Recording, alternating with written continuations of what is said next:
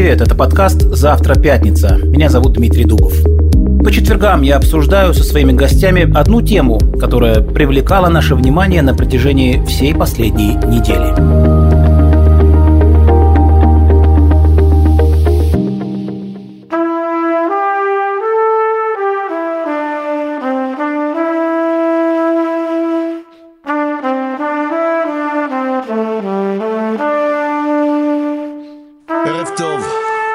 מכובדי נשיא Украина, Зеленский. Дуже дякую, шановні пане спікере, члени Кнесету.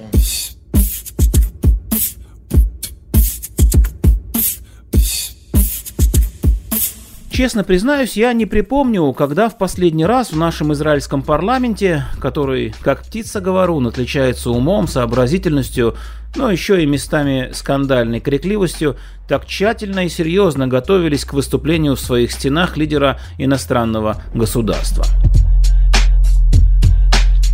Может быть потому, что готовились не политики, а в основном пресс-служба, ну а стены парламента были в этот раз виртуальными – как и само выступление украинского президента Владимира Зеленского перед депутатами Кнессета.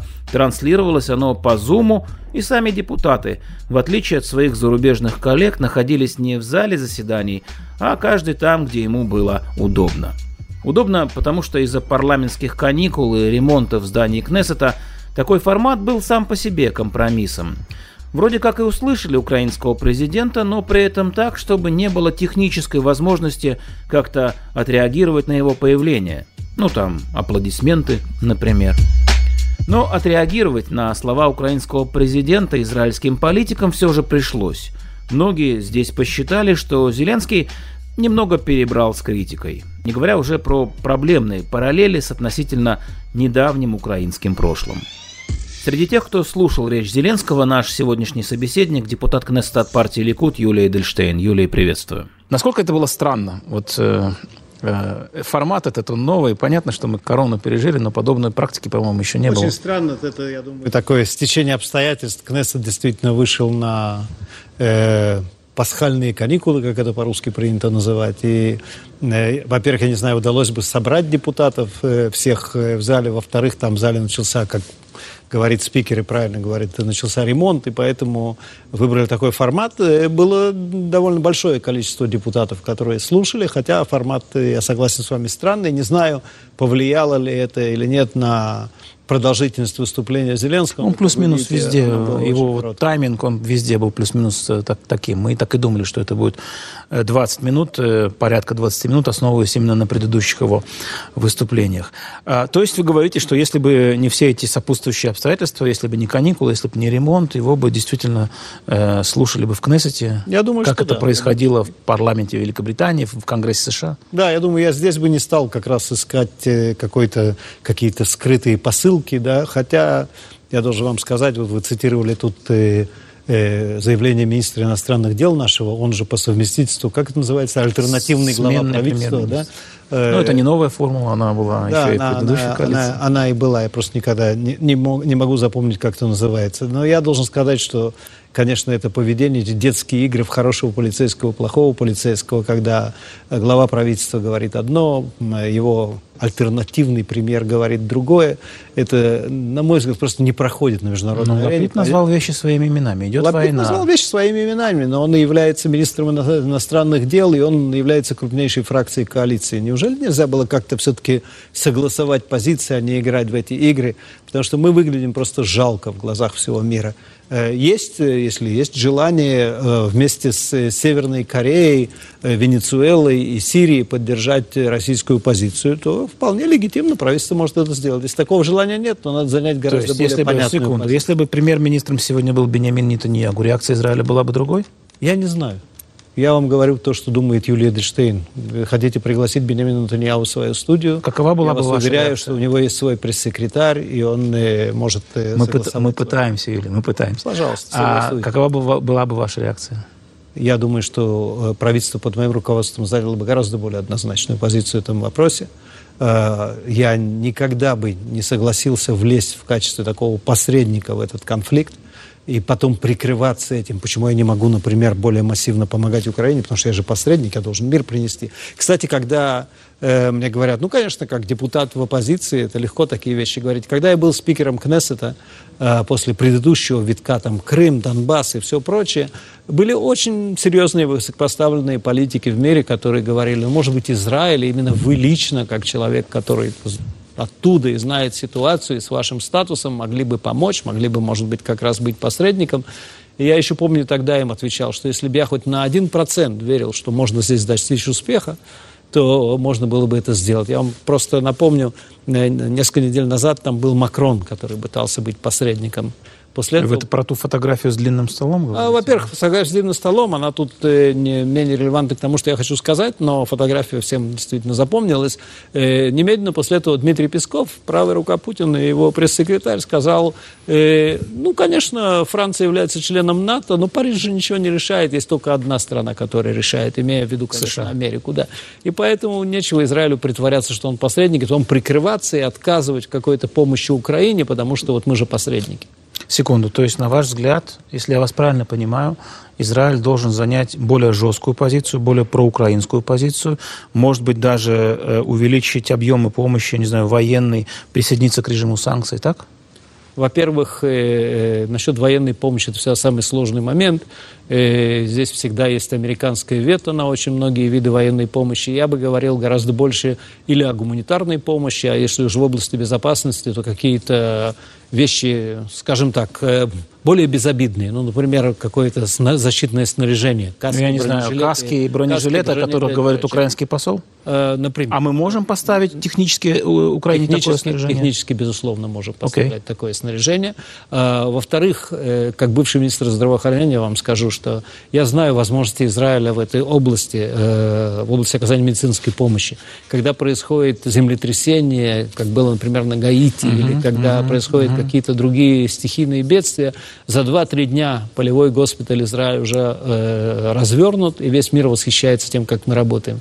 Сейчас 24-25 дней продолжается уже эта война, была вся эта позорная история, мы открываем госпиталь, ой, у нас нету на это денег, это стоит очень много денег, мы не открываем, потом мы опять открываем. Пока что я еще не видел ни одного пациента, которого там э, лечили, что, кстати, находится в большом контрасте с тем, что происходит. Например, когда Адасса, Натан и другие уже давным-давно там работают, врачи, э, санитары. Вы полагаете, там политический подтекст был у этого промедления? Конечно. Никакого Связано сомнения. с чем? Связано с тем, что, еще раз говорю, нет, э, нет капитана на капитанском, на капитанском мосте. Но вы же понимаете, что э, лучше, лучше, лучше меня, что эта осторожная позиция Израиля продиктована нашими реалиями. И мы об этом говорим вслух. Мы говорим, что наши отношения с Россией, они диктуются во многом э, той непростой ситуацией, в которой мы оказались в Сирии, необходимостью координировать действия, и не дай бог нам раздражать сейчас Путина. Ну, во-первых, раздражать или не раздражать Путина, это вообще такая игра, я думаю, не очень, э, э, не очень с большими шансами на успех. Но э, давайте напомним себе одну вещь. Все сотрудничество в Сирии, взаимно, э, как и, собственно, все действия России, вытекают из каких-то общих интересов. Общие интересы России и Израиля в Сирии с тем, чтобы Иран там не укоренился.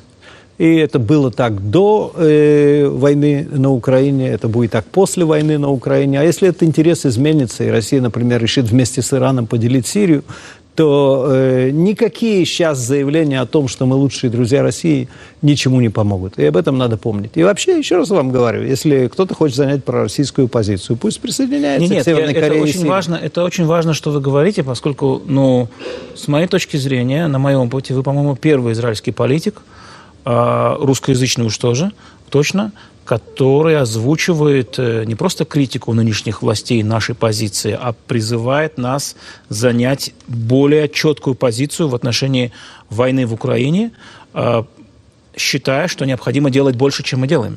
Абсолютно. И я вам должен сказать, э, так как может возникнуть ложное ощущение, что это, ну, например, потому что я родился на Украине, или какие-то у меня сентименты к тому, что там происходит. Знаете, э, как... Э, сын переживших катастрофу, и, и папа, и мама пережили катастрофу на Украине, у меня нету таких, знаете, сентиментов к неудачным сравнениям даже того же Зеленского, что вот, как мы помогали, так и Израиль должен помогать. Я прекрасно помню, сколько помогало, а сколько не помогало на Украине. Я сейчас говорю как израильтянин. Я уехал из э, бывшего Советского Союза э, не для того, чтобы заниматься там внутренней политикой или внутренними разборками между разными странами здесь. Но как израильтяне мы постоянно говорим, Наша война – это не только наша война, это война демократии с э, силами зла, это война демократии против террора, война демократии против диктатуры. Я как, хочу... На каком основании Прошу. мы будем дальше это говорить, если в таком же, собственно, конфликте? Почему нам кто-то в будущем должен будет ну помогать вот, и вставать и на нашу сторону? И тут вопрос, ну, может быть, он для вас наивно прозвучит. А вы не боитесь, скажем так, мести со стороны России нам, э, там, вот с северного направления, за то, что мы делаем в Украине? Во-первых, э, если вы спрашиваете меня, то я их не боялся тогда и не собираюсь бояться сейчас. А во-вторых, если вы спрашиваете меня как израильского лидера, не боюсь ли я за Израиль? Нет, израильского я, лидера вас я, Нет, я не боюсь за Израиль, именно потому что, я, как я вам уже сказал, Россия построена на интересах, у нее нет никаких сентиментов особых. Э, э, Россия, в том числе и в эти дни, продавала оружие Ирану, продавала оружие Турции, я имею в виду те же С, С-300 и так далее. То есть это не то, что Россия прямо вот так э, решила встать однозначно на сторону Израиля. Нельзя припомнить ни одно голосование России ни в одном международном форуме э, в поддержку Израиля. Всегда это только осуждение Израиля. Так что давайте не будем забывать, международная политика России построена на интересах. Э, с Израилем есть много общих интересов. Я думаю, что здесь нечего бояться. А кроме того, вообще вот, то, что называется в международной дипломатии эпизмент, попытка так найти э, поддержку в глазах кого-то, выслужиться перед кем-то, это никогда умиротворение, mm-hmm. никогда никаким хорошим результатом не приводило, ни здесь, на Ближнем Востоке, ни вообще. То есть Зеленский, э, выбрав сегодня довольно, на самом деле, жесткий тон по отношению к э, Израилю, в этом его обращении, по сути, прав.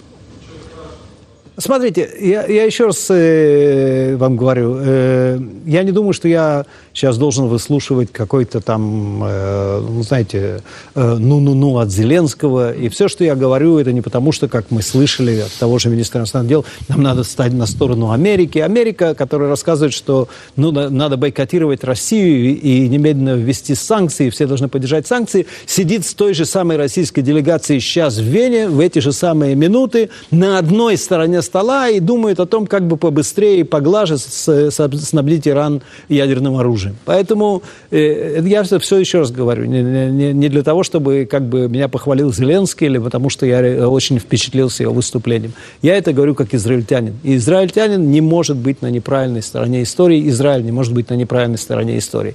Еще раз говорю, тот, кто не согласен, тот, кто говорит, нет, там обе стороны виноваты и так далее, ну это его право, но я не думаю, что таких людей Последний вопрос тогда, как к религиозному израильтянину ну, э, я вам обращаюсь, беженцев мы достаточно принимаем или должны сделать больше? Это еще, еще одна такая, вы знаете, э, история, когда наше уважаемое правительство ухитрилось запутаться в трех соснах. Потому что никогда не было потенциала, уж на девятом канале не надо это никому объяснять, никогда не было потенциала миллионов беженцев из Украины или сотен тысяч беженцев из Украины.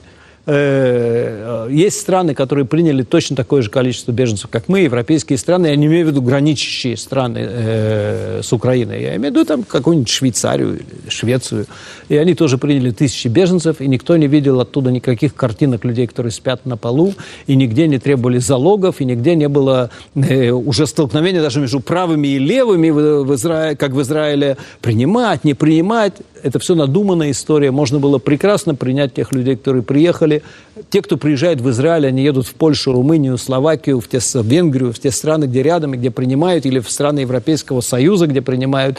Э, у них для этого есть какие-то причины. Или у них есть родственники в Израиле, хотя они сами не подпадают под закон о возвращении. Или у них какие-то ближайшие друзья, которые им сказали, приезжайте, мы вас примем.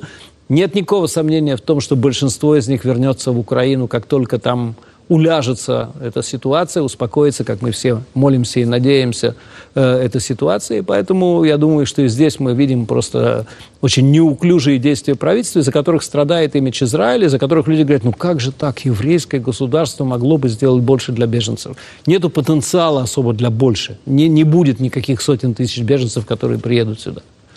Юлия Дельшин, большое спасибо за эту беседу. Спасибо и вам.